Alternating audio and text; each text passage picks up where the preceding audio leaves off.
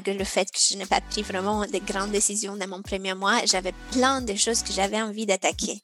Du coup, j'ai commencé à lancer des choses et de me lancer moi-même dans plein de choses. Et à un moment, pendant ce deuxième mois aussi, je me suis rendu compte que ça va pas être possible. J'ai un nombre de ressources X, je suis une seule personne moi-même, je vais pas pouvoir faire tout ça et ce n'est pas la bonne chose à faire. Toutes ces choses, oui, il faut les faire, mais on va les faire dans le temps. Finalement, mon, rôle comme leader aussi, c'est de tout simplement enlever les différentes interférences afin que, mon équipe puisse vraiment faire son job au mieux et qu'il puisse, euh, qu'il perde euh, le moins de temps possible à chercher des infos ou à, se demander comment, comment, comment faire des choses qui sont très, très pratiques et que finalement on peut presque automatiser ou systématiser.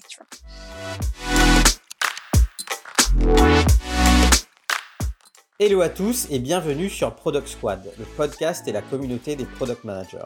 Je suis Axel Souria et ensemble, nous découvrons une semaine sur deux avec mes invités l'univers produit. On découvre à travers leur parcours et témoignages les clés pour mieux comprendre le métier de PM, ce qui fait un bon PM et la réussite d'un produit. Aujourd'hui, j'accueille Alexandra Lung, Head of Product chez Aircall, une plateforme de téléphonie cloud connectée aux outils des clients, les aidant à avancer dans leur productivité et à les rendre plus efficaces.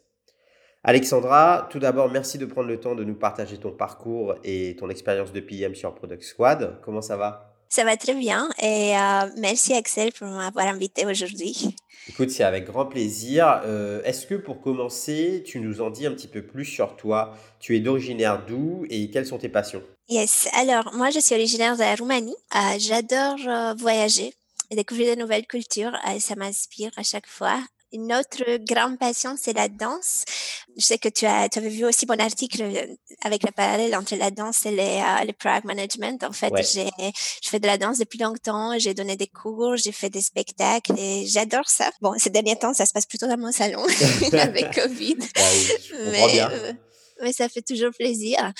Je suis aussi très passionnée par la, psychologie. Je, c'est la, communication, les, gens, euh, les, les biais. Par exemple, j'ai, parlé pas mal dans mes dernières conférences des biais cognitifs, de la manière dont tout ça, ça influence notre manière de prendre des décisions et d'être, tout simplement.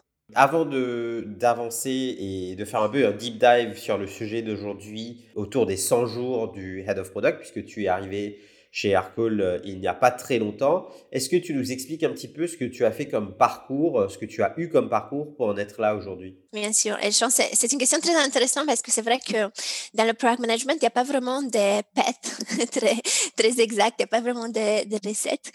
Alors, euh, moi, je suis ingénieure à la base, donc j'ai fait une école, une école polytechnique. Et je pense que ça m'a, ça m'a beaucoup aidé justement à apprendre comment apprendre et à analyser les choses d'une certaine manière, euh, malgré le fait que je, n'ai jamais travaillé vraiment comme ingénieur, parce que assez rapidement, quand j'étais au lycée, j'ai commencé à découvrir de plus en plus le monde du tout simplement euh, créer des choses en équipe. euh, faire du project management, de la communication, gérer des équipes quand je faisais pas mal de bénévolat pour les différentes ONG. Et du coup, ça m'a attiré de plus en plus vers, euh, vers, vers de diverses activités et, euh, et à la fin vers le monde du business. Donc, en fait, euh, j'ai commencé dans une euh, startup où je faisais plutôt du consulting sur de la stratégie sur comment lancer de nouveaux business à l'international. Euh, j'ai fait de tout. Euh, maison en bois, euh, tourisme, rent-a-car. À un moment, j'ai même fait la stratégie pour le lancement d'un nouveau boisson sur un marché. Donc, c'était vraiment très, très intéressant. Et c'est à ce moment-là que je me suis dit, OK, j'apprends énormément, c'est super, mais je veux, je veux aussi faire des études en business. Donc, en fait, euh, je, je suis venue en France pour faire un master en, en management international. Par la suite, j'ai commencé à travailler plutôt dans des grandes entreprises en tant que à l'époque, on appelait product manager, chef de produit. Donc, en fait, euh, il y a, c'était quoi? C'était il y a 10, 11 ans. Donc, en fait, euh, à l'époque, c'était un mix de marketing, euh, project management, product management un peu. Et euh, c'était super intéressant. J'ai eu plusieurs expériences où, euh, à la fois, parfois, c'était des produits très techniques, parfois, je mixais beaucoup de marketing ou beaucoup de project management ou parfois beaucoup, beaucoup de finances. J'ai fait de l'avant-vente aussi. Donc, en fait, j'ai fait plein de métiers dans le métier. Et à un moment, j'ai j'ai travaillé sur la première fois vraiment sur, euh, sur des produits software où en fait j'étais en charge de toute la stratégie produit pour la division software hein, d'une entreprise qui à l'époque voulait commencer euh, sa stratégie euh, comme, comme boîte SaaS pour une de ses divisions. donc en fait c'était super formateur parce que bah, j'ai énormément appris, j'ai mis les choses en place des zéros avec le, le CTO et bon, j'ai fait quelques bêtises, pas mal de bêtises, mais j'ai énormément appris. Et du coup, je, je me suis rendu compte encore une fois à quel point j'adore ça et à quel point j'adorais à la fois le produit, mais aussi tout ce qui était autour, l'analyse, la, stratégie, la collaboration, comment améliorer la collaboration avec les équipes, comment mesurer le succès, comment bâtir une équipe.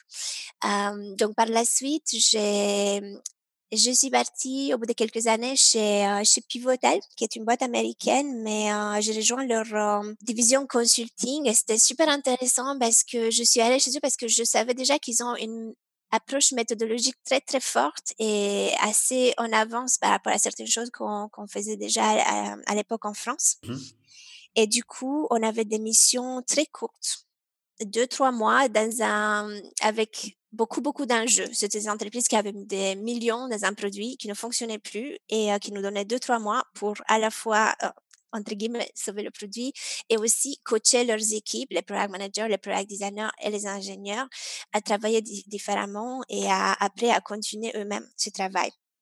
Donc en fait, j'ai encore une fois énormément appris à la fois sur la partie méthodologie, mais surtout sur comment mettre en place une bonne culture, une bonne méthodologie, comment tu vois, on sortait le premier MVP en deux trois mois, on livrait tous les jours, plusieurs fois par jour, et des choses qui amenaient vraiment de la valeur pour le produit, et tout dans le même temps en arrivant à avoir une super culture de collaboration, communication et tout dans l'équipe.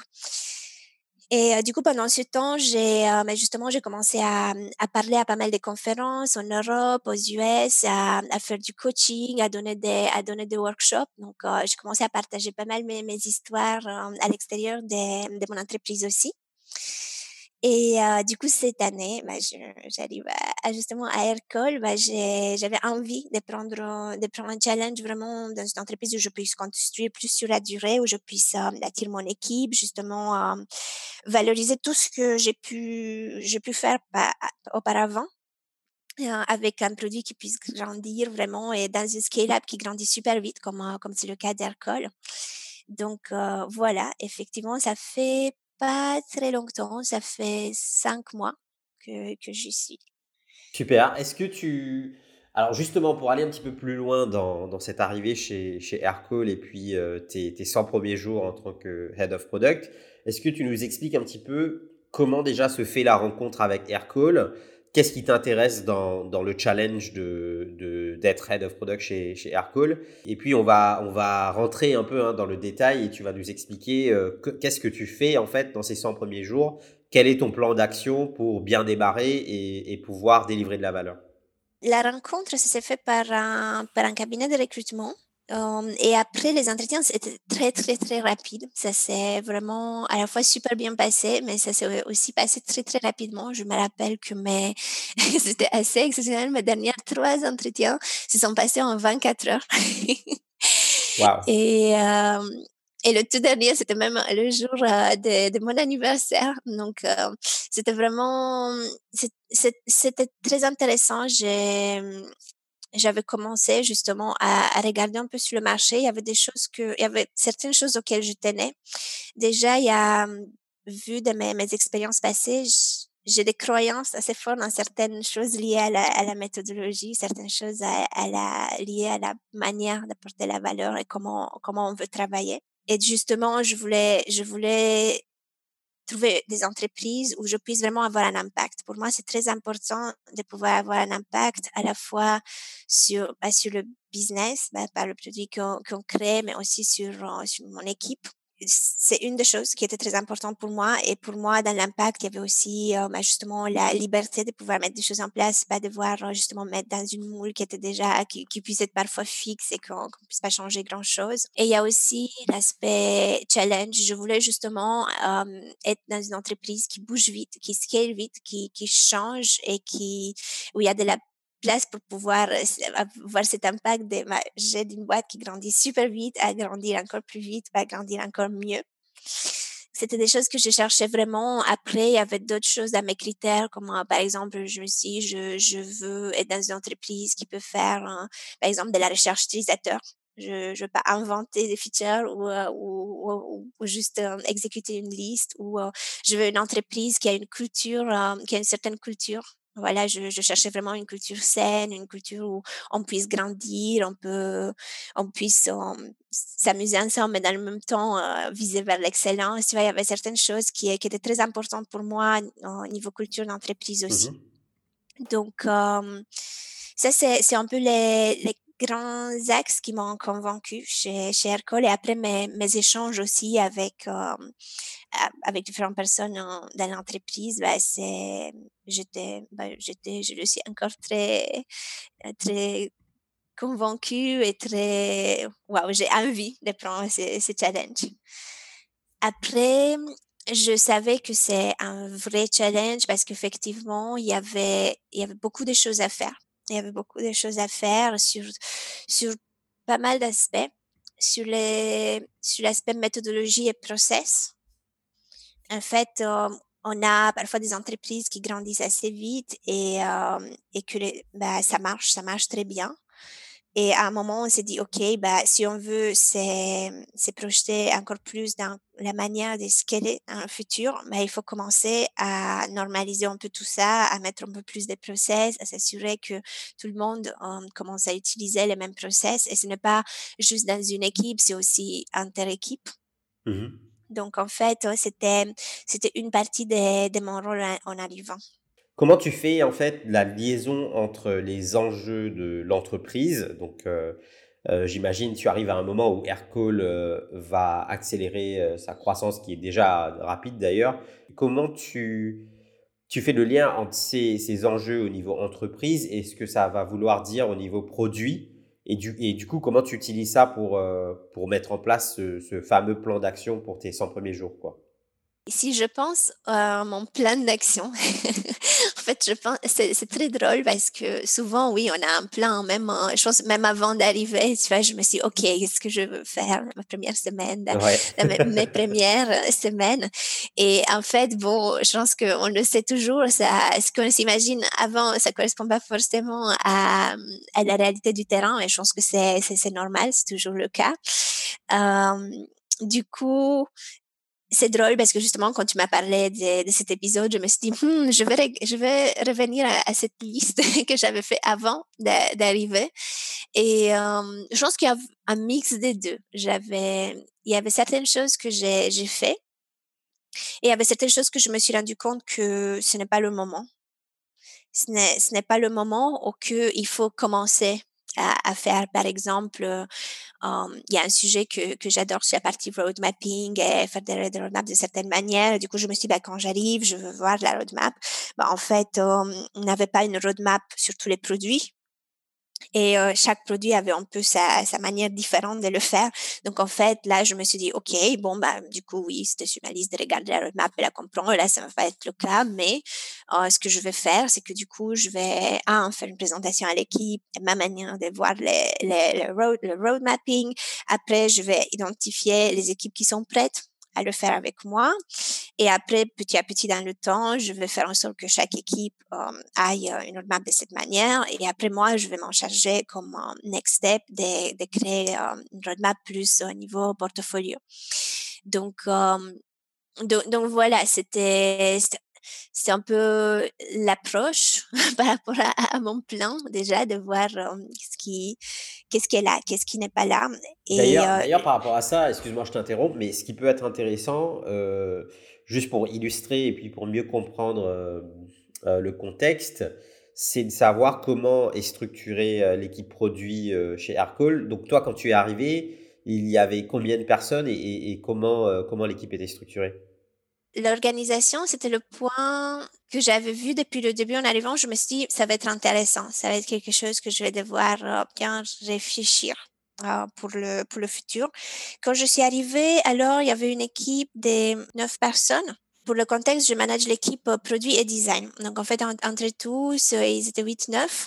Il y a quelques personnes qui sont parties et moi, euh, mon premier enjeu, c'était d'embaucher. Donc, en fait, j'ai embauché 8 personnes dans mes premières deux mois et demi. D'accord.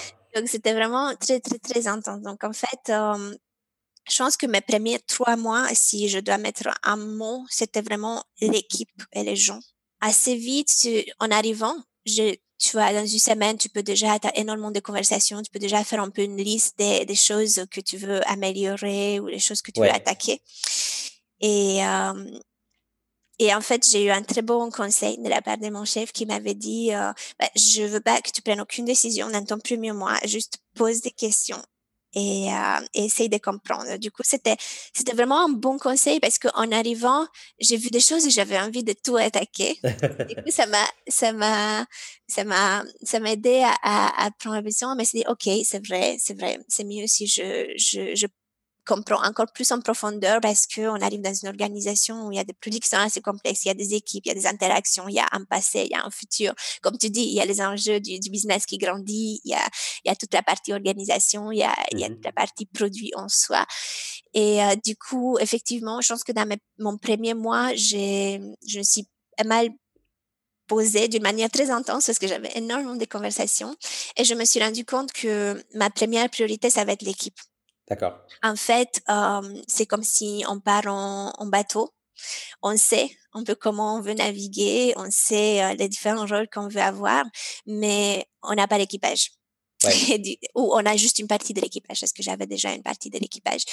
Et, et, du coup, je me suis dit, OK, ce n'est pas la peine que je, je mette à essayer de tout apprendre, de tout mettre en place. Il me faut vraiment l'équipe. Donc, en fait, je me suis vraiment focalisée sur, euh, sur embaucher, embaucher les bons profils et, euh, et bâtir l'équipe.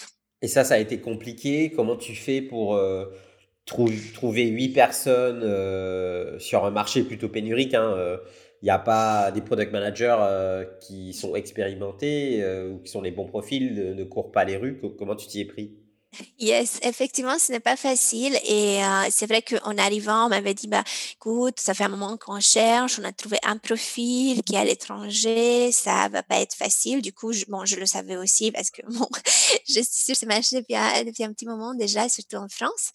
Et euh, en fait, ma première approche, c'était de me dire, j'ai bon, vu que je fais ça depuis un moment, j'ai quand même un peu mon réseau, je vais aller chercher les gens que je connais. C'est c'est des gens c'est des gens auxquels je fais confiance, auxquels peut-être j'ai avec lesquels je travaillé dans le passé ou que je fais du coaching avec, ou que j'ai j'ai collaboré d'une manière ou d'une autre. Donc en fait, je je suis allée je suis allée chercher des gens que je connaissais de mon côté et et je trouve que c'est c'est vraiment top mais en fait, il y a une chose que j'avais pas dit. Ce qui s'est passé, c'est que mes premiers 100 jours chez Aircall sont tombés en plein confinement. Donc en fait, j'ai commencé 100% remote. D'accord. Et euh, dans une période qui était pas facile, en fait, c'était pas vraiment la période dans laquelle quelqu'un va dire oui, je lâche mon job. Ah oui, clair. Et je commence à une nouvelle aventure. Donc en fait, euh, ça, ça m'a pris du temps. Ça a pris pas mal de temps de, de, de conversations, mais effectivement, j'ai réussi à, à, à avoir bah, trois personnes qui, sont venues dans mon équipe sont des personnes euh, qu'on connaissait déjà. D'accord. Donc ça, c'était déjà, c'était déjà super. Après, euh, notre équipe RH a vraiment fait un super boulot on avait beaucoup de profils et beaucoup de bons profils. Moi, j'ai pas mal travaillé aussi sur le process de recrutement, sur comment euh, on mène notre euh, cas pratique, sur comment on mène nos entretiens, euh, plus nous dans, l'équipe produit une fois que c'est, passé par le filtre RH. Et du coup, je pense qu'un mix de ces deux choses-là, et aussi le fait que bah, c'était vraiment ma priorité. J'avais j'avais beaucoup d'entretiens, mon équipe faisait beaucoup d'entretiens, on était bah, on savait que c'était c'était notre focus. Et ça a très bien marché. Ça a très bien marché. Et euh, ben, en fait, aujourd'hui, il y a la dernière personne de la nouvelle équipe qui, qui arrive. D'accord, super. C'est vraiment super. C'est vraiment super, mais il y avait un deuxième challenge parce qu'en fait, quand je dis, bah, je vais construire l'équipe, oui, on a réussi à embaucher vite, mais en France, les personnes n'arrivent pas si vite. Euh, donc, en fait, euh, je savais que je vais avoir un entre-deux qui serait cet été où il y aura à peu près deux, trois mois où en fait, j'aurais pas encore les personnes qui arrivent. D'accord. Et ce qui est très intéressant, c'est que dans une scale-up où on embauche des, dizaines de développeurs, euh, bah, presque une dizaine de, personnes dans l'équipe produit si rapidement, il y a aussi beaucoup de coordination à faire. Et ce qui était vraiment clé pour moi pendant cette période, c'était de me coordonner très, très fort avec mon équivalent technique. Ouais. Euh, en disant, OK, bah, sur euh, tel sujet, tu vas avoir combien de personnes? En fait, surtout, je pouvais pas me permettre, j'ai embauché des personnes très, très seniors, avec beaucoup d'expérience. Je, je pouvais pas me permettre d'avoir quelqu'un qui arrive, qui n'a pas euh, une vraie équipe pour pouvoir délivrer des choses. Mais dans le même temps, je pouvais pas me permettre d'avoir des ingénieurs qui arrivent et qui n'ont pas un PM. Oui, bien sûr. Donc, en fait, et, et c'est des choses qu'on peut pas forcément, il faut aussi apprendre à vivre avec l'incertitude, mais aussi beaucoup communiquer, c'est qu'on ne peut pas savoir, peut-être qu'il y a cinq ingénieurs qui peuvent être embauchés euh, cette semaine, ou peut-être que ça va prendre, je ne sais pas, un mois. Donc, en fait, il y, avait, il y avait tout un enjeu, et c'est lié un peu à l'organisation dont tu m'as posé la question au début, et que je, je vais revenir à ça. C'était que je commençais à me faire une idée de l'organisation cible mais dans le même temps, je savais que je suis un entre-deux. Il y avait des personnes qui étaient parties, quelqu'un qui avait pris de manière euh, temporaire le job, mais qui va devoir repasser les responsabilités avec quelqu'un d'autre. Une nouvelle équipe de qui arrive plus rapidement que les autres. Donc, finalement, un poste qui va être une PM, qui va peut-être être rempli plus vite sur ce sujet que sur un autre sujet. Donc, en fait, il y avait beaucoup de considérations à prendre en compte, à la fois sur, bien sûr, les compétences et les appétences des personnes, mais aussi la manière euh, auquel on grandissait et l'organisation des équipes tech aussi. Et euh, du coup, si je reviens sur l'organisation, il y a un point qui est très, très intéressant, auquel je, je réfléchis euh, encore. Et je pense qu'on commence, à, on vraiment à s'approcher à notre organisation cible. En fait, c'est euh, côté technique. Moi, dans mon ancienne entreprise, je travaillais avec des ingénieurs full stack. D'accord. Ici, euh, bon, vu la taille aussi de l'entreprise ici, on a des ingénieurs qui sont back-end et front-end et qui sont divisés dans des équipes back-end et des équipes front-end managées par des managers, euh, engineering managers différents.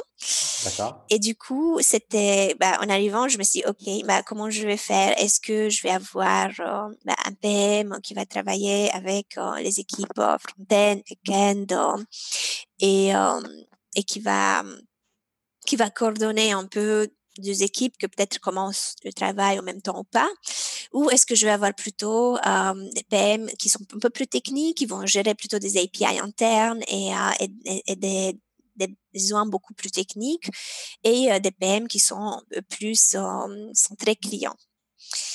Et, et du coup, ce que, ce que j'avais commencé à envisager pas mal des pas mal des scénarios, discuter avec, bien sûr, avoir beaucoup de conversations en interne.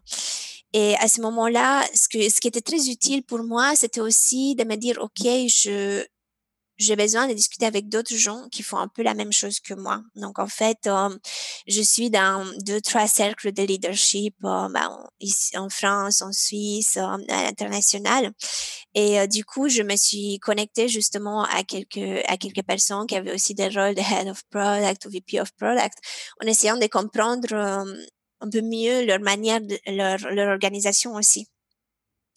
Et, euh, et du coup, c'était très intéressant. J'ai pu apprendre qu'il y a pas mal d'entreprises en fait qui ont des MAC techniques, moi techniques qui, qui arrivent à travailler ensemble très bien afin d'apporter de, la valeur sur une certaine nouvelle fonctionnalité. Et, euh, et du coup, pour l'instant, bah, c'est un peu mon, mon plan aussi. De, de, partir sur, sur ça en termes d'organisation. Après, c'est intéressant, mais bon, c'est toujours les premiers mois encore. Donc, je suis, comme je disais, je, je suis et je pense qu'on sera toujours It's a moving organization. C'est une organisation qui bouge, surtout, je pense, dans des organisations comme les scale-ups.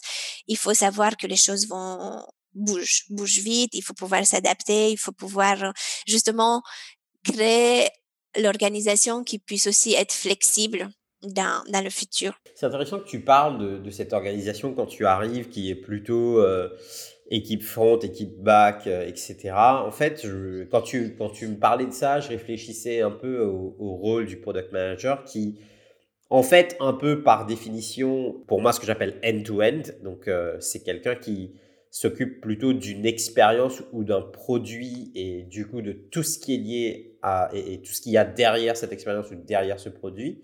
Donc du coup, j'ai tendance à imaginer euh, pour moi qu'une équipe euh, produit, c'est une euh, typiquement ce qu'on appelle un, un, une squad aujourd'hui ou une équipe autonome. C'est une équipe qui arrive à justement, avec un certain degré d'autonomie, faire ce qu'il faut pour arriver en fait à, à satisfaire les enjeux de l'entreprise. Donc ça, ça veut vraiment dire que dans la même équipe, tu as euh, cette euh, représentativité de tous les skills, front, back, design, user research, produit, etc., euh, qui, qui, te permettent d'avoir cette autonomie-là et, et de, pouvoir aller vraiment euh, euh, mettre en place la vision, la vision produit. Mais ça, c'est quelque chose qui, je pense, demande un, un certain niveau de maturité dans l'organisation aussi. Et peut-être que c'est quelque chose dont tu t'es rendu compte en arrivant. Est-ce que tu t'es dit, mmh. est-ce que tu t'es dit, par exemple, je ne vois pas comment ce, ce, cette formule-là peut fonctionner, cette formule où tu divises le front du bac, par exemple. Bonne question, très bonne question. Je me suis posé, oui, je me suis posé beaucoup de questions en arrivant. Après, je pense pas que c'est forcément une question de maturité, c'est aussi une question d'échelle. Tu vois, je pense qu'il y a certains modèles, comme le fameux modèle de Spotify qui était tellement euh, dit waouh, bah, est-ce que les, certaines entreprises ont tellement essayé de le mettre en place et qui, en fait, était prouvé à ne pas vraiment euh, marcher, ne pas vraiment bien marcher, sauf s'il ouais. est très, très, très adapté. Um, donc, en fait, au début, quand je suis arrivée, je me suis dit, je veux avoir l'organisation. Je, je me suis pas mal posé la, la, la, pression, pour être honnête, pour dire, je veux vraiment avoir une bonne organisation. Et en fait, euh, dans, au cours de mes premiers, justement, 100 jours, je me suis rendu compte, il n'y aura pas d'organisation parfaite. Il y aura toujours des changements. Et du coup, c'est important tout simplement d'avoir, euh, ben oui, de se poser ces différentes questions, mais de aussi apprendre de ce qu'on est en train de mettre en place, de aussi se dire, euh, oui, bah, il y aura toujours euh, nos équipes grandissent tout le temps, on, on, on sait où on veut arriver. Après, c'est moi qui ai le mental picture du, bah, comment j'arrive là. Et que c'est moi qui va devoir embarquer l'équipe et les équipes autour pour uh, pouvoir arriver là. Et en fait, c'est, oui, je vis aussi avec une partie de l'incertitude du, oh, bah, il y a tellement de choses uh, qui se passent et tellement de choses uh, à, faire. Et je sais que, comme je disais, là, il y a à peine toutes les personnes qui commencent à arriver. il y a des personnes qui sont en train d'emborder, il y a des personnes qui sont en train déjà de, qui sont déjà là depuis un moment. En fait, j'ai justement, je me suis dit, ce qu'il faut que ce soit clair dans ma tête, c'est comment je fais chaque personne de mon équipe arriver à un outcome et à apporter de la valeur et avoir un impact um, pour l'entreprise, pour les utilisateurs, pour le produit. Ouais. Et euh, au lieu de me dire je vais avoir une organisation très fixe avec ces rôles-là, et euh, parce qu'en fait chaque rôle évolue, chaque personne évolue parce qu'aussi ils sont pas dans le même moment de leur, dans leur carrière, ils sont pas sur la même maturité d'une fonctionnalité non plus. Et euh, avec autant de, nouvelles personnes qui arrivent euh, dans l'entreprise, il faut aussi que je puisse les accompagner sur la méthodologie et sur la collaboration. Est-ce qu'il faut créer justement cette, euh, bonne dynamique de collaborer ensemble comme, une équipe, et de pouvoir onboarder rapidement et de manière efficace des, nouvelles personnes? Oui, non, tout à fait. Ça a beaucoup de sens ce que tu dis. En fait, sur l'échelle et la maturité, je pense qu'on est, je pense qu'on est aligné. En fait, ce qui, ce qui est aussi intéressant pour moi de la, la, réflexion en fait que je me fais, c'est que euh, si tu as une équipe, euh, par exemple une équipe front et une équipe back, je trouve que de fait, organisationnellement, le product manager qui est dans une équipe euh, front ou une équipe back n'a pas n'a pas une visibilité totale de, de ce qui ce qui constitue l'expérience que, euh, euh, dont ce product manager-là est responsable, par exemple. Et, et, du coup, je me, je me demande, est-ce que cette division, qui est une vision très engineering du monde, est-ce que c'est un truc qui est compatible avec, euh, avec le produit? Et je pense qu'effectivement, quand tu es dans une maturité ou une échelle plutôt de départ, c'est moins critique. Mais si tu une scale-up comme Aircall qui est en train de, de croître de manière assez fulgurante, je pense que il est important d'aller chercher, si je vais utiliser le terme product centricity, mais il est important d'aller chercher, comme tu dis, les bases, les méthodologies et les fondations qui vont permettre de, de, faire croître l'organisation. Quoi. Oui, et aussi, chose quand tu es une entreprise euh, encore plus petite, tout, au début, ça marche d'avoir euh, une personne qui est en charge de tout un produit ou toute une feature qui, euh, qui gère un peu le tout. Quand tu commences à, grandir et à avoir pas mal de complexité derrière, à la fois côté front et back, ça fait beaucoup plus de sens de, de commencer à voir le split. Um, pour moi, l'enjeu pour mes prochains encore 100, 100, jours, c'est justement de, une fois que, que, que, je commence à partir sur ces, sur ces modèles, c'est de trouver la manière de, de bien faire collaborer uh, les PM entre eux et les équipes entre elles aussi. Ouais. Euh, comment on va bien spotter toutes les interdépendances, comment euh, quand on découvre un problème, on va pas la lier à une fonctionnalité, euh, un produit, mais on va se dire c'est un problème global et que si ça peut être réglé par un PM ou par un autre, bah, tant mieux, bah, on va faire ce qui fonctionne le mieux pour notre produit et pour nos utilisateurs. Donc, en fait, pour moi, euh, voilà, au début, mes premiers 100 jours, c'était plus, bah, je bâtis l'équipe, je commence à, à, à, mettre en place des outils et, et à créer l'organisation. Et maintenant, c'est plus, je vais attaquer vraiment plus la méthodologie parce que les gens commencent à être là et je peux vraiment bosser avec eux sur, sur, sur tous ces aspects. Et je, je commence aussi à créer des frameworks pour euh, la collaboration pour la gestion des interdépendances et pour euh, m'assurer que euh, bah, les PM sont vraiment bon je j'utilise pas mal le mot en anglais, mais empowered, tu vois, qu'ils soient vraiment, c'est dit, je suis en train de faire un super truc, j'aime la valeur, et même si je, je, travaille avec des équipes plus techniques, moins techniques, je, bah, c'est, c'est top ce que je fais, et euh, je suis aussi au courant, tu vois, je veux surtout pas que quelqu'un arrive dans, dans le cas où ils se disent, je suis en train d'exécuter quelque chose que quelqu'un d'autre m'a dit d'exécuter. Il faut, c'est super important à la fois pour bah, le PM, le designer, les, les, ingénieurs, avec tout le monde, de se dire, bah, je sais, je suis en train de régler des problèmes pour l'utilisateur, je suis en train d'apporter de la valeur pour le business et c'est top et je sais pourquoi je fais ce que je fais. Super. Écoute, tu... donc on a commencé par parler un petit peu du premier enjeu qui était pour toi vraiment de construire l'équipe. Et, et là, tu viens de me parler d'outils. Alors, plus concrètement, qu'est-ce que tu fais dans cette phase où tu dois venir mettre en place des outils? C'est quoi exactement? Super intéressant. Bah, euh, en fait, les outils, c'est Ouais, c'est très, c'est bon, très simple, mais en même temps assez complexe quand tu commences à avoir une équipe. Bon, c'est juste une quinzaine de personnes, mais quand même. Um, on avait, par exemple, où est-ce que est la knowledge base de l'équipe produit? Bah, quand je suis arrivée, elle est un peu, elle était un peu à droite à gauche. Du coup, on s'était dit, bah, en fait, on utilise la suite Jira et Confluence. Donc, en fait, on s'était dit, bah, on va amener toutes les choses sur Confluence. On a X équipes qui travaillent en parallèle. Du coup, j'ai imposé un, format disant, bah, toutes les équipes doivent avoir ce format dans, dans au moins ce sort de menu dans l'organisation des, informations. Comme ça, quand on navigue entre le travail des différentes équipes, on peut trouver ça. Um, j'ai commencé à dire, OK, on n'a pas, par exemple, um, des release notes, comment on communique ça. Du coup, on est en train de travailler sur ça. Um, aussi, on a la chance, je recorde d'avoir pas mal de feedback en interne, en externe, on a pas mal de sources de feedback et pas mal de data. Donc, en fait, euh, je me suis dit, OK, mais le feedback aussi, il n'est pas tout dans le même endroit. Comment on fait pour trouver un outil où on peut avoir um, tout le feedback dedans et à la limite, un jour, tu cherches par un mot-clé et tu trouves tous les différents feedbacks tagués d'une manière ou d'une autre? Sur ce sujet-là.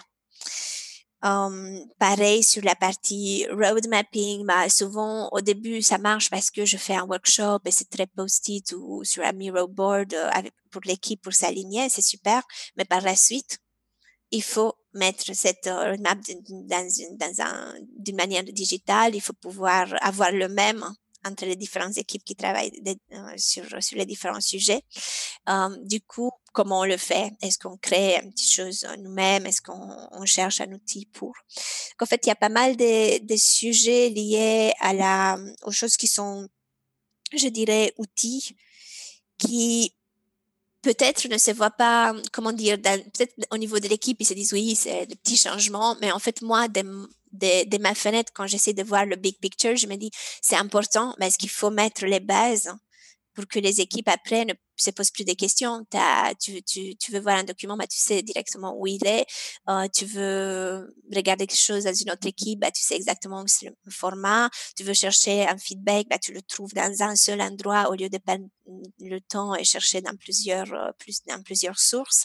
Donc, en fait, tout ça, c'est très important pour préparer la suite. Et euh, c'est intéressant parce que justement, quand j'étais dans mes premiers cinq jours, j'ai regardé un, un, TED Talk. C'était très intéressant. C'était sur le Crazy Busy. Et en fait, c'était c'était par un quelqu'un, ben, une ex-ER doctor, donc un, un médecin qui était euh, aux urgences et qui maintenant, elle, est, euh, elle écrit des livres, elle est un TED Talk speakers alors très connus qui parlaient sur comment ne pas faire pour arriver à la phase de crazy busy. Et crazy busy, c'est le moment où il y a tellement de choses à faire qu'on n'arrive pas trop à cerner et qu'on essaie de se jeter un peu dans tous les sens. Et en fait, elle expliquait que bah, quand les gens viennent aux urgences, bah, il y a beaucoup de, bah, il y a beaucoup de personnes qui viennent d'un coup. Du coup, il faut un discerner sur le fait de la personne qui crie le plus fort, c'est pas forcément la personne qui est la plus proche de mourir, ou la personne qui dit absolument rien, c'est peut-être la personne qui qui justement est la plus en danger. Mais surtout, en fait, elle donnait un exemple euh, sur le fait que bah, souvent, il faut faire un test aux patients pour savoir euh, quel euh, groupe sanguin ils ont parce qu'il faut faire une transfusion. Et ce test, il, prend en général à peu près une heure. Donc, en fait, il faut cerner, OK, à qui on le fait, il faut attendre une heure, qu'est-ce qu'on fait en attendant. Et c'est un peu pour éviter d'arriver à cette stade et à être un peu plus dans le crazy busy de qu'est-ce qu'on fait, à qui on fait le test, on attend, dans toutes les salles de, de ER, ils ont un, frigo dans lequel ils ont le sang euh, de la groupe qui est le donneur euh, universel et qui euh, du coup c'est déjà là et qu'ils doivent même plus penser et que au moment où ben, il y a les patients qui viennent, ils vont directement transfuser le sang. Et ça a beaucoup, beaucoup, beaucoup ça a eu un écho chez moi parce que j'étais aussi dans mes premiers 100 jours et j'étais en train de me dire, pour moi, le crazy busy, c'était, on prépare, on se prépare pour skier encore plus. Et je me suis dit, je me suis dit vraiment, qu'est-ce que moi je peux faire pour préparer bah, l'exemple, par exemple, du sang dans le frigo ou pour préparer toutes les choses. Quoi le, c'est, quoi le parallèle de, du frigo avec le sang de Hercule et, et, la, et l'organisation produit, quoi? Exactement. Qu'est-ce qui est, euh, qu'est-ce qui est pour moi? Quelles sont pour moi les choses que j'ai, j'ai besoin de faire afin de, de, préparer tout ça pour mon équipe qui est là ou qui va arriver? Et du coup, pour moi, c'était, c'était très important de pouvoir poser toutes ces choses. Et peut-être quand on le dit, tu vois, oui, on va mettre ça dans un outil ou dans un autre, ça fait pas, ça fait, ouais, ok. Mais en fait, en, en absolu, après, quand on travaille, bah, ça fait une grande différence. Et je commence à voir, tu vois, les, les profils expérimentés commencent à venir à l'équipe. Ils me posent déjà les questions sur ça, en me disant, bah, où est-ce qu'on fait ça? Comment on fait ça? Et en fait, bon, c'est des choses qui sont encore en cours parce que je, viens d'arriver aussi. Mais, mais ça me renforce, renforce encore plus, euh, le fait de me dire oui, je fais la bonne chose, d'attaquer, c'est déjà ça. Parce que ça va donner une base saine. Finalement, mon, mon rôle comme leader aussi, c'est de tout simplement enlever les différentes interférences afin que, que, que, mon équipe puisse vraiment faire son job au mieux et qu'il puisse, euh, qu'il perde euh, le moins de temps possible à chercher des infos ou à, à, se demander comment, comment, comment faire des choses qui sont très, très pratiques et que finalement on peut presque automatiser ou systématiser, tu vois. Ouais, en fait, ce qui est intéressant aussi dans, ton analogie euh, des, urgences euh, hospitalières, c'est que dans ce que tu décris, il y a aussi cette notion de, priorisation, c'est-à-dire il y a un millier de choses à faire. Euh, c'est tous ces choses-là sont des, challenges qui potentiellement auront de l'impact, mais tu dois prioriser en tant que head of product. C'est, tu te dis, mais quelles sont les top 3, top 5 initiatives sur lesquelles je vais être focus pour euh, venir délivrer de la valeur euh, pour l'entreprise? Comment tu te prends, comment tu t'y prends en fait pour, euh, pour faire cette priorisation? Tu l'as très bien vu, oui. Effectivement, c'est ce qui s'est passé pour moi aussi. Je suis arrivée et malgré le fait que je n'ai pas pris vraiment de grandes décisions dans mon premier mois, j'avais plein de choses que j'avais envie d'attaquer. Du coup, j'ai commencé à lancer des choses et de me lancer moi-même dans plein de choses. Et je pense que, bah, du coup, ça, c'était pendant mon deuxième mois que j'ai commencé à lancer, lancer, lancer, lancer des choses. Et à un moment, pendant ce deuxième mois aussi, je me suis rendu compte que ça va pas être possible j'ai un nombre euh, de ressources X, je suis une seule personne moi-même et je peux pas, je, je vais pas pouvoir faire tout ça et ce n'est pas la, la, bonne chose à faire. Toutes ces choses, oui, il faut les faire, mais on va les faire dans le temps. Et c'est là qui est venu justement bah, ce que ce que tu dis, la, la, la priorisation, même si les choses que j'avais lancées, c'était déjà une première priorisation. Mais euh, c'était important pour moi de se dire, OK, même si ces choses, ça me, me semble important à mettre en place, bah, je ne peux pas tout faire. Du coup, je vais attendre qu'il y ait une partie de mon équipe qui arrive, qui va pouvoir aider sur ça aussi. Donc, en fait, j'ai fait une deuxième vague de priorisation à me dire, bon, bah, quand on aura plus de, plus de, de renforts, bah, du coup, on pourra attaquer aussi euh, les, autres sujets. Donc, en fait, je me suis quand même beaucoup focalisée, comme je disais, sur, euh, bah, sur l'équipe, sur l'onboarding aussi, parce qu'il y a des, justement, il y avait l'équipe qui commençait à arriver et je pense que c'est, c'est un moment clé où il faut aussi être très disponible, où il faut être là. Et, euh, et du coup, je, j'ai, j'ai vraiment priorisé mon temps euh, aussi pour, pour, pour mon équipe. Après, quelque chose qui m'avait aidé justement, c'était, tu vois, je, je, suis venue avec une base méthodologique assez forte et euh, j'avais tracé rapidement un peu le, le process d'une idée jusqu'à bah, on livre régulièrement en production. Et en fait, dans ce process, il y, a, bah, il y avait pas mal d'étapes un peu linéaires. Et je me suis dit comment je peux apporter cette, euh, tout, bah, cette, ces connaissances et ces connaissances en, bah, à la théorique mais en pratique surtout à mon équipe? Et, euh, et du coup, bah justement, ma première semaine, j'étais un peu en découverte. Je me disais comment je peux faire.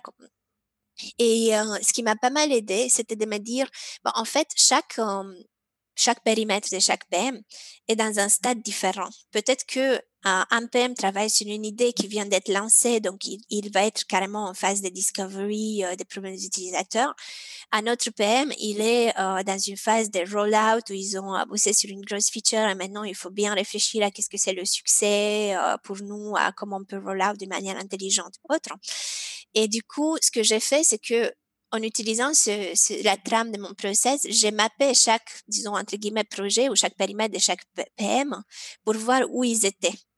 D'accord. Parce que, en fait, ça ne sert à rien que j'essaye d'apprendre de la, méthodologie sur le discovery quand toi, tu es en phase de rollout ou inversement. Donc, en fait, je me suis rendu compte que c'est très important euh, quand, on amène une nouvelle méthodologie ou que qu'on essaye aussi de le faire avec l'équipe, c'est que ça, il faut que ça soit sur au moment du process produit où eux, ils en sont. Parce que sinon, ça ne va pas être assez relevant pour eux? Je pense que ça, ça nous a arrivé à tous de lire un livre qui est top, mais qu'on ne peut pas appliquer en ce moment et que du coup, ça a beaucoup moins d'impact sur nous que si on lit un livre qu'on peut appliquer tout, tout de suite. C'est sûr, c'est sûr.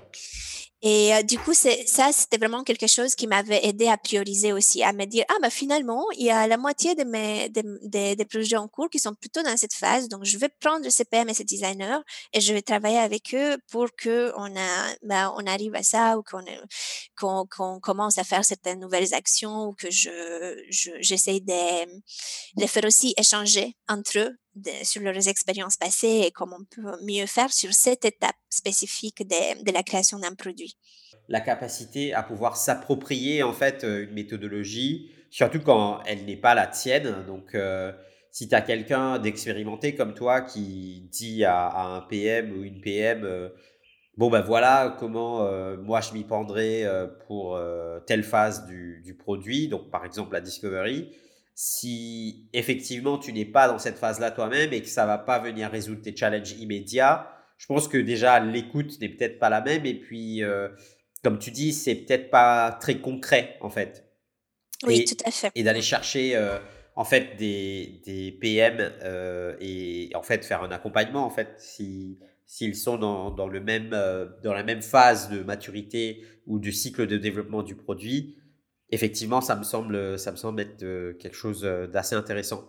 Tu me parlais, tu parlais aussi de, de donc on a parlé de, de l'équipe, de l'accompagnement, de l'onboarding. Euh, tu nous as parlé de la culture et, des process. Donc là, tu me parles un petit peu également euh, de, de framework que toi tu aimes bien utiliser.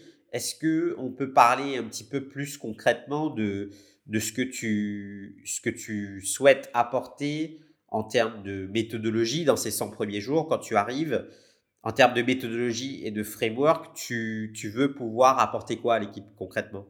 Ah, beaucoup, beaucoup de choses. Euh, une des choses avec lesquelles j'ai commencé, c'était euh, justement la partie road mapping.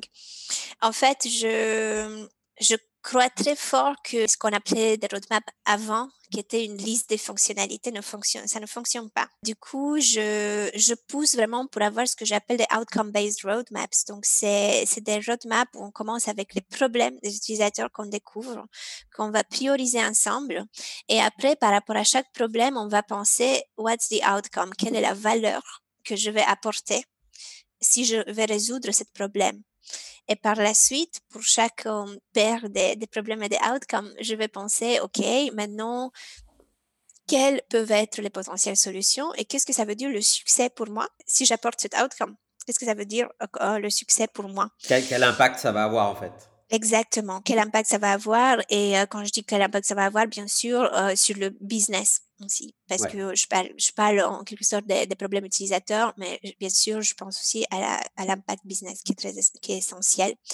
Et euh, du coup, euh, je sais que parfois, PM, pour simplifier, bah, on a une liste de features et voilà, c'est ce qu'on va tacler les unes après les autres. Pour moi, c'est vraiment important de commencer à changer ça.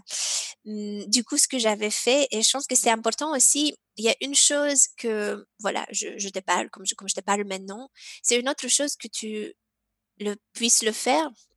Et ma la question, c'est un peu comment j'arrive de la théorie à la pratique.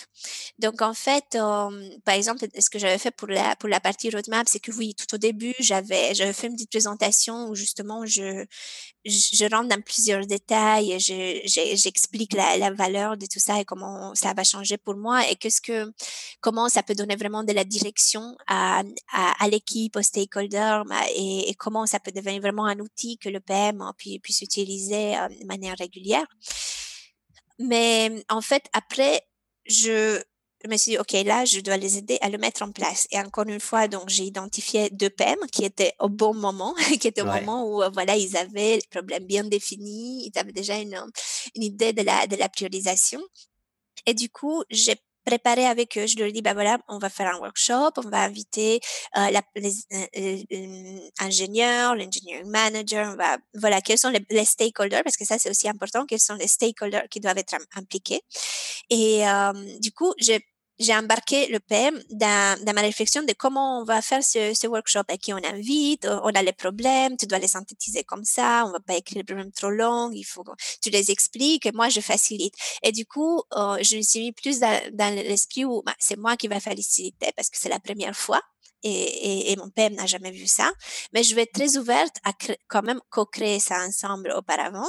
Et au moment où je le fais, de demander du feedback par la suite et de dire bah, comment on peut faire mieux la prochaine fois. Et après, une fois qu'on a fait ça une fois, bah, la deuxième fois, quand on veut soit itérer sur la roadmap, soit refaire une sur un autre sujet, euh, souvent je vais, je vais donner la main au PM et si, si elle ou il le souhaite, je vais être là et je vais pouvoir donner du feedback moi-même. D'accord. Donc, en fait, c'est un peu euh, ce que j'appelle euh, je fais, on fait, tu fais. C'est très important que l'équipe euh, puisse bah, vraiment voir comment on le fait. Et, et c'est ici qui rentre un peu la question, je pense qu'on en a tous surtout en tant que head of product, à quel point je dois être opérationnel ou pas. oui, ça c'est que... ça c'est une vraie question, je pense, surtout quand tu arrives. Euh, parce que bah, au début on connaît pas et après je on s'est dit bah je n'ai pas je ne vais pas avoir besoin de connaître dans tous les détails mais dans le même temps parfois je, dois pouvoir challenger ou parfois quand je fais des workshops comme ça j'ai quand même besoin d'avoir un certain niveau de, connaissances pour pouvoir euh, bien mener le, workshop avec eux ou l'activité ou la, la, conversation. Et du coup, voilà, je pense que j'ai pas mal oscillé au début entre la assez opérationnel ou pas trop opérationnel. Mais je pense que c'est aussi une question des le temps de bâtir l'équipe, le moment où la personne arrive. Ça dépend, encore une fois, un peu comme je disais, de où est le produit, ou, la fonctionnalité, où est le, le, PM, est-ce qu'il vient d'arriver, est-ce qu'il connaît énormément de choses déjà sur l'entreprise, sur le produit, est-ce qu'il a besoin d'aide et que du coup je me penche sur un sujet avec quelqu'un, mais de manière hyper ponctuelle, une fois par quarter, une fois de temps en temps, ou est-ce qu'il y a besoin d'accompagnement vraiment sur un sujet de base plus grand et que du coup je me penche plus dans les détails pendant une période en sachant qu'après, je vais lâcher. Aujourd'hui, je jongle un peu avec, euh, avec les deux.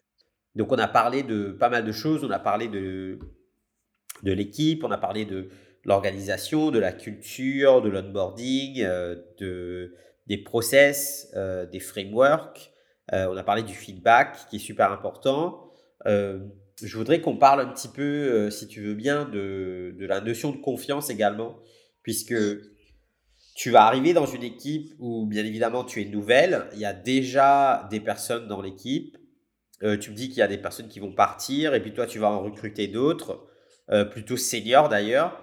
Comment tu vas faire pour euh, asseoir en fait ta, position de leader et comment tu vas faire pour construire un peu ce, ce capital confiance avec l'équipe existante? C'est une super question. Hum, en discutant, pour moi, c'est très important justement le, feedback et, communiquer, donner et recevoir du feedback. Et j'avais discuté justement avec, euh, avec mon équipe euh, un peu après que, bah, dans mes premiers cinq jours justement. Et euh, ce que, ce que j'ai pu voir, en fait, ce qui avait, hmm, ce qui avait marché, c'est un peu tricky. Oui, c'est compliqué parce que parfois on peut se dire est-ce que avoir un titre me donne cette légitimité? Je pense que non.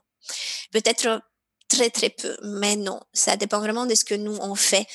Euh, ce qui avait beaucoup aidé, est ce que mon équipe m'avait dit, c'est justement qu'au début, j'avais fait quelques séances un peu plus méthodologie où je, je mettais les mains dans la cambouille et je je donnais des, des, conseils très terrain sur des choses que l'équipe se disait ah oui j'ai jamais essayé ça. Ah oui c'est ça ça m'apprend quelque chose. Je savais que c'était important pour l'équipe de pouvoir apprendre quelque chose.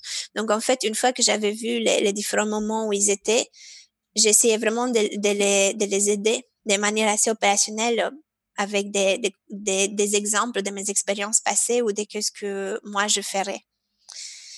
Après je pense que cette confiance, ça se gagne aussi en écoutant. C'était important pour moi d'écouter et de voir euh, où était l'équipe. Euh, comment ils se sentaient, par exemple. Bah, on a, euh, il y avait aussi, il y a aussi un aspect, c'est souvent le cas quand il y a des personnes qui, qui, qui, qui partent, qui viennent, qui, il y a une entreprise, il y a une organisation qui change, de se dire comment je peux recréer la, l'unité et qu'on se sent comme équipe. Donc, en fait, euh, j'avais fait certaines activités un peu collaboratives, où j'avais fait une, un type de rétro, où on s'est projeté un peu vers le futur, vers nos forces, vers ce qu'on veut attendre comme équipe, ou vers ce qui, qui ne marche pas comme, pour nous comme équipe. Et euh, c'était justement des manières d'écouter et en fait, c'était, c'était super parce qu'il y avait des gens de mon équipe qui m'avaient dit, bah, tu vois, déjà, euh, ton équipe s'ouvre à toi, ils te disent des choses. C'est super de voir qu'on peut se dire les choses comme ça. Donc ça, ça a créé aussi une partie confiance, juste de donner l'espace, un espace safe et un espace un peu collaboratif slash jeu où on peut se dire les choses et où moi, je facilitais je n'étais pas en train de dire qu'est-ce qu'il faut faire, mais j'étais plus en train d'écouter. Je pense que ça, ça avait, ça avait vraiment apporté, pas mal à, l'équipe. Après, je pense que la confiance, c'est aussi un, un, chemin à double sens et c'est important que, que l'équipe euh, sent aussi, je, je, je pense pas que la bonne approche, c'est de venir et dire, bah, moi, je sais tout, il faut faire comme moi, parce que ce n'est toujours, ce, n'est pas le cas? Je pense qu'il y a personne qui, qui sait, on sait, on sait, on sait tous des choses. Et en fait, euh, pour moi, c'est très, ce qui est très, très important en absolu, c'est que je puisse vraiment valoriser mon équipe et qu'ils puissent vraiment chacun apporter leurs expériences aux, gens autour d'eux. Donc, en fait, j'ai commencé à avoir certains meetings où, comme équipe, on va tout simplement euh, venir avec un challenge qu'on a ou un truc qu'on veut essayer. Tu vois, par exemple, euh, disons que moi, comme PM, j'ai envie d'essayer un AB test. Je n'ai jamais fait du AB testing avant. bah, du coup, je posais la question en disant, bah, je pensais faire comme ci, comme ça. Est-ce que quelqu'un a de l'expérience? Et tout le monde, du coup, bah, tous les gens qui ont déjà de l'expérience, qui ont déjà fait, peuvent, euh, peuvent apporter leurs leur suggestions. Ou je commence de plus en plus, maintenant que l'équipe est là, des, quand, quand quelqu'un a un challenge, comme je connais bien l'équipe, vu que j'ai recruté tout le monde et que j'ai aussi managé à un moment les différentes personnes, de me dire, ah, toi, tu as ce challenge, mais je sais que l'autre personne, elle a déjà fait ça. Du coup, je le mets en, relation, je les fais pairer ensemble ou bosser ensemble sur le sujet. Et en fait, c'est ça qui est important pour moi en absolu, c'est oui, la confiance pour eux, ça veut pas forcément, ou ma légitimité, ça veut pas dire que c'est moi qui vais avoir les réponses. C'est tout simplement que moi, je puisse les empower eux, d'apprendre quelque chose de nouveau tous les jours, des personnes qui sont autour d'eux, mais que eux aussi puissent apprendre ça aux autres. Hein, et que tout simplement on puisse faire quelque chose qui a du, du sens pour nous. Ouais, et je pense que c'est c'est très important ce que tu dis parce qu'en fait, euh, ça relève du leadership, c'est-à-dire euh, ta capacité à pouvoir révéler euh, chez ton équipe, chez les individus dans ton équipe, leur potentiel et puis le, ce, qui, ce, qui, ce qui fait euh, leur force en fait. C'est quelque chose qui peut être très puissant et qui sert à construire euh, ce que les anglo-saxons appellent un, high performing team, dans, mm. et surtout dans les équipes produits. et ça, c'est pas, c'est très conjoncturel, c'est-à-dire il faut faut être dans la bonne culture d'entreprise, il faut avoir un bon head of product ou un bon CPO. Il faut, euh, il faut qu'il y ait ce, ce sens de l'écoute, comme tu dis. Il faut qu'il y ait une culture qui, qui accepte euh, tout ça, quoi. Et, et dans ce que tu racontes, dans ce que tu nous as partagé jusqu'ici, on sent bien que chez Aircall, euh, il y a une prédisposition pour que ça se passe plutôt bien, parce que c'est pas forcément le cas dans, dans la majorité des entreprises. Tout à fait, tout à fait. Je veux dire que j'ai beaucoup de chance parce que oui, Aircall a vraiment une culture, euh, une très bonne culture, une culture très saine et une culture qui, qui encourage ça. Et, et que du coup, ça, ça, ça fait plaisir parce que ce n'est pas juste mon travail ou le travail des, c'est vraiment quelque chose qui vit dans, l'entreprise. Tu vois, quand je suis arrivée, je, parlais avec euh, la DRH et je lui disais, bah, écoute, justement dans mes premières euh, semaines, je lui disais, bah, c'est top parce qu'en fait, tous les gens avec lesquels je parle autour, je peux voir qu'ils sont vraiment motivés, qu'ils sont vraiment disponibles, que, bah, que, qu'ils font quelque chose qui fait du sens pour eux. Du coup, c'est motivant pour moi aussi et c'est la même chose pour mon équipe, mais les personnes qui sont arrivées dans mon équipe, ils me disent la même chose. Et du coup, c'est super parce que c'est, c'est un tout il n'y en a pas que, moi qui va faire en sorte que euh, bah, l'équipe se sente bien et qu'elle soit dans, dans un environnement sain. L'entreprise, elle l'offre déjà. Alors, pour revenir un peu sur cette question de confiance, euh, on a parlé de la confiance entre toi et ton équipe, mais bien évidemment, euh, tu as des comptes à rendre. Donc, euh, donc tu es positionné où en fait dans l'organisation? Tu reportes à un, un, CPO ou à quelqu'un du, du, management team? Comment ça se passe? Et quelle est, quelle est du coup cette relation de confiance? Est-ce que on t'a laissé une totale autonomie dans ton approche? Est-ce que tu nous en dis un petit peu plus là-dessus? Oui, oui, oui, c'est effectivement, c'était une grande partie de mes, de mes premiers 100 jours aussi, euh, parce que la confiance est, aussi vers, euh, vers le leadership et surtout beaucoup sur vers le leadership aussi. Donc, en fait, moi, dans l'organisation, euh, on a directement le, le C-level, donc le leadership qui, qui tient au fondateur. Et dans la, dans la team leadership, il y a une personne qui va gérer à la fois les équipes techniques, les équipes produits et design et les équipes euh, support. Donc en fait, moi, je, je suis directement euh, liée à, à, cette personne de leadership. D'accord, ok. Et, et, en fait, effectivement, ce qui était vraiment top, c'est que euh, du, du jour one, euh, il m'a donné la confiance, il m'a donné sa confiance. Il m'a, vas-y, euh, il m'a vraiment donné la main pour euh, faire les choses et il m'a vraiment soutenu aussi en disant voilà t'as comme je disais au début tu as le temps t'as pas besoin de, de, de, tout régler là t'as pas besoin de prendre des décisions urgentes tout de suite. Et euh, et du coup c'était cette confiance que j'ai reçue au début c'était très important pour moi mais dans le même temps j'étais consciente que c'est une confiance qu'on a, mais qu'il faut aussi que je, je gagne parce qu'on a, c'est des relations qui se créent quand même maintenant. Et surtout que j'étais en train de créer à distance. J'étais pas habituée à travailler à distance et euh, du coup, quand on connaît pas les gens, quand on ne connaît pas forcément leur manière de communiquer et quand on est aussi 100% remote, ce que j'ai fait, c'est que j'ai mis beaucoup de temps à, à vraiment réfléchir ma communication. Et ce que j'ai fait, c'est que j'ai surcommuniqué. J'ai décidé, vaut mieux communiquer plus que moi, surtout avec euh, avec mon manager, mais aussi aussi je communiquais énormément avec mon équipe. Et et du coup, poser pas mal de questions aussi, ce qui était important pour moi. En fait, ce qui est intéressant quand on arrive dans une entreprise, je pense que c'est toujours le cas, mais surtout sur un poste comme ça, au moins c'était mon cas, on entend plein de choses.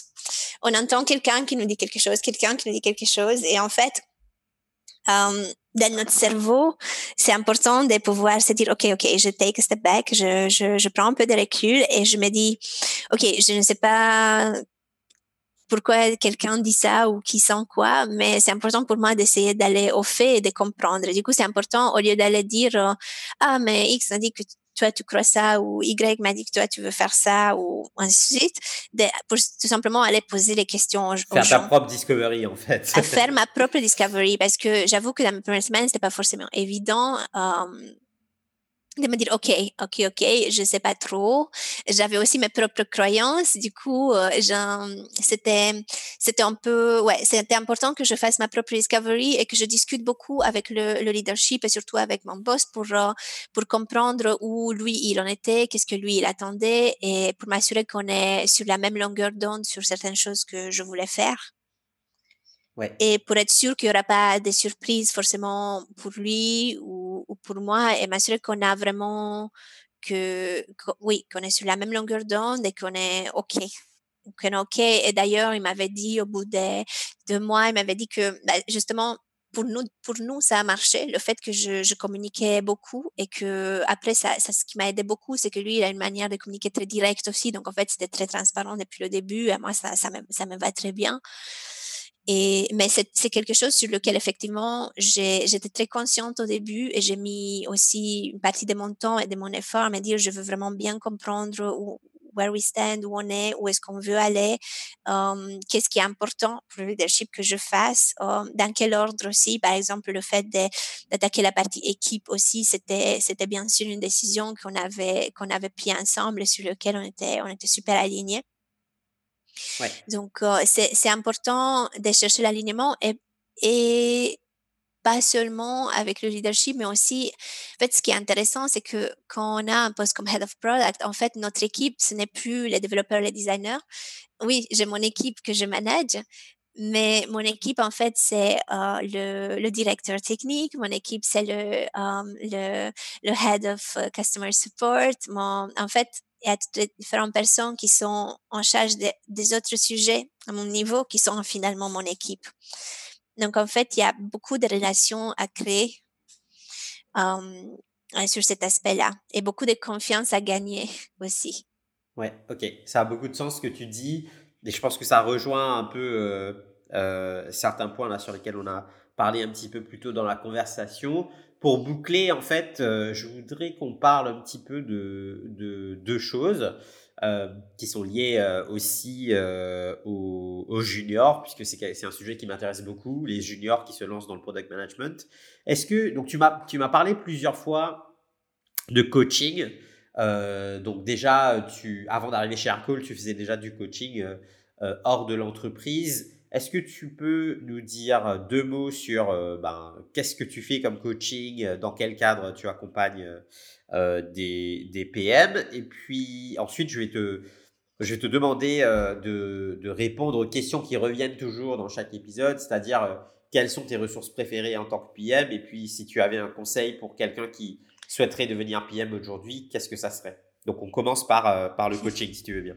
Yes, d'accord, d'accord, d'accord. C'est le coaching. Donc, en fait, j'ai des PM um, qui, qui m'ont surtout connu dans des conférences internationales ou par des différents biais ou par des recommandations. Et en fait, je travaille avec eux tout simplement les différents challenges qu'ils ont. Et ça peut être très différent. Ça peut être au niveau un peu personnel. Par exemple, une des personnes que je coach, elle était en train de penser à changer d'entreprise. C'était une décision assez structurante et était pas, elle avait besoin au début de discuter avec quelqu'un. Et du coup, on avait discuté plus du qu'est-ce que ça veut dire un changement, vers quoi, qu'est-ce qu'on veut faire.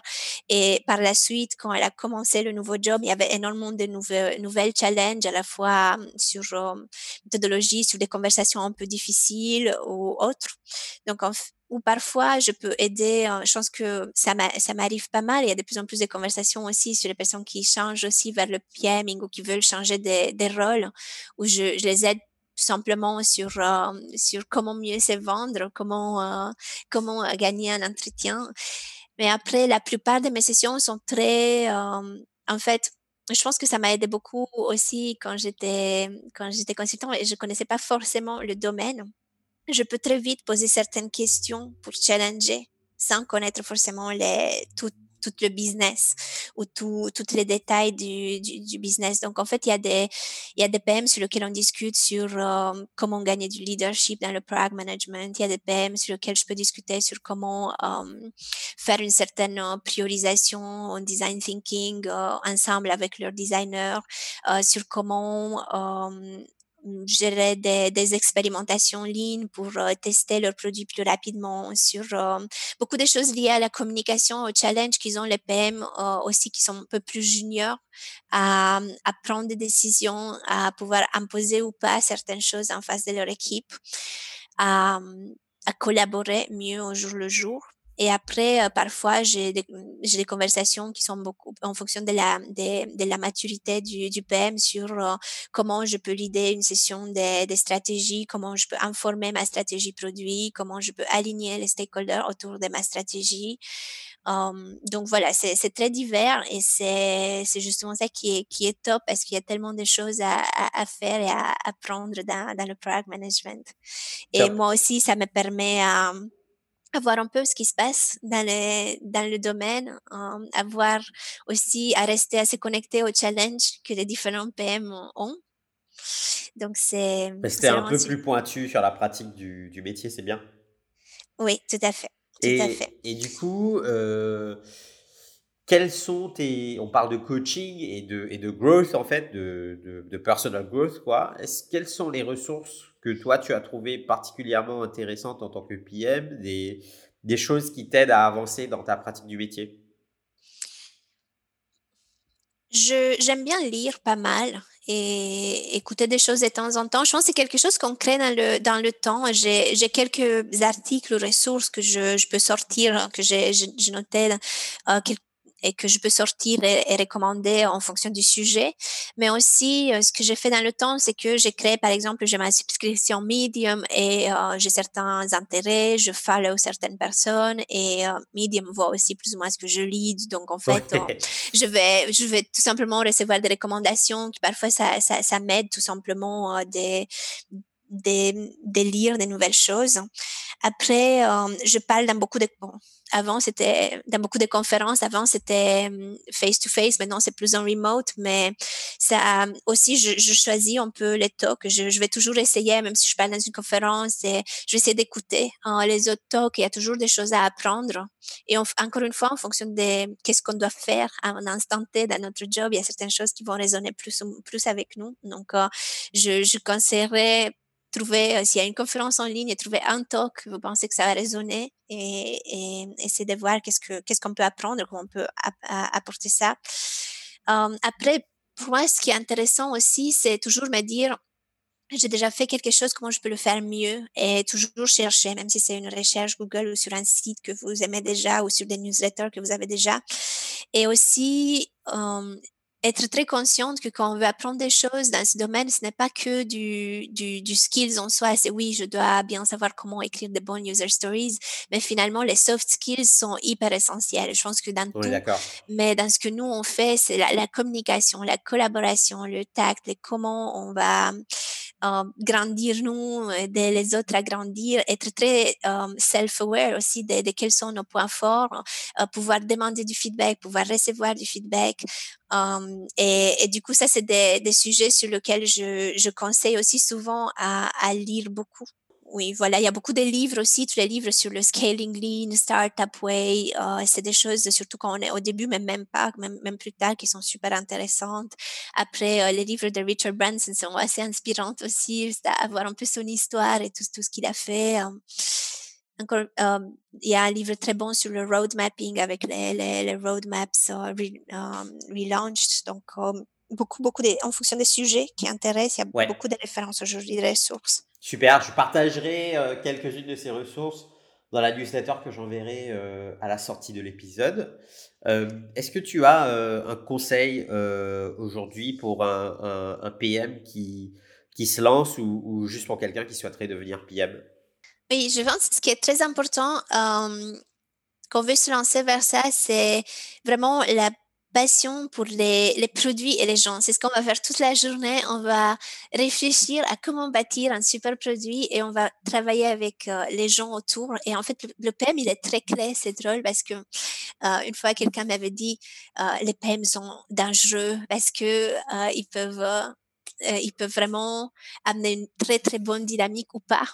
Et en fait, c'est vraiment clé à cette partie collaboration, communication. Um, il faut déjà que, que, que, la personne soit vraiment intéressée par ça, soit vraiment passionnée par ça, que, que ça soit vraiment mode, bah, c'est, c'est quelque chose que j'ai, j'ai envie de faire et que c'est, c'est quelque chose qui me fait plaisir.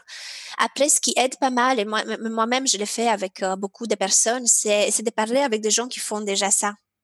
Ouais. Parce que c'est une chose que ce qu'on voit dans des, annonces pour un product owner ou product manager et c'est très très très différent quand on parle avec les gens qui le font déjà et même avec les gens qui le font déjà c'est fait de différentes manières et, dans différentes structures de manières très différentes mais c'est important je pense qu'on est on est sur des sujets où on peut vraiment avoir des gens qui peuvent nous dire la réalité des choses. On n'est plus comme à l'école quand on est au lycée on se disait qu'est-ce que c'est un tel métier? C'est vrai que le product management c'est un métier qui est en train de se définir et de grandir mais parler avec les gens qui, qui le font déjà, ça va nous aider vraiment à, à mieux comprendre les challenges, les, les, choses qui vont, qui vont nous driver, qui vont nous motiver tous les jours, mais aussi les choses qui sont plus difficiles et qu'on devra accepter à, à, grandir dessus ou à, tout simplement faire aussi.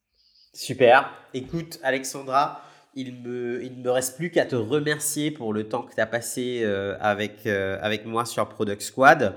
J'ai trouvé notre échange vraiment super intéressant. Je, je voulais te remercier aussi pour euh, l'authenticité et, et, la générosité de, de ton partage. C'était vraiment chouette de discuter avec toi et puis de faire ta connaissance.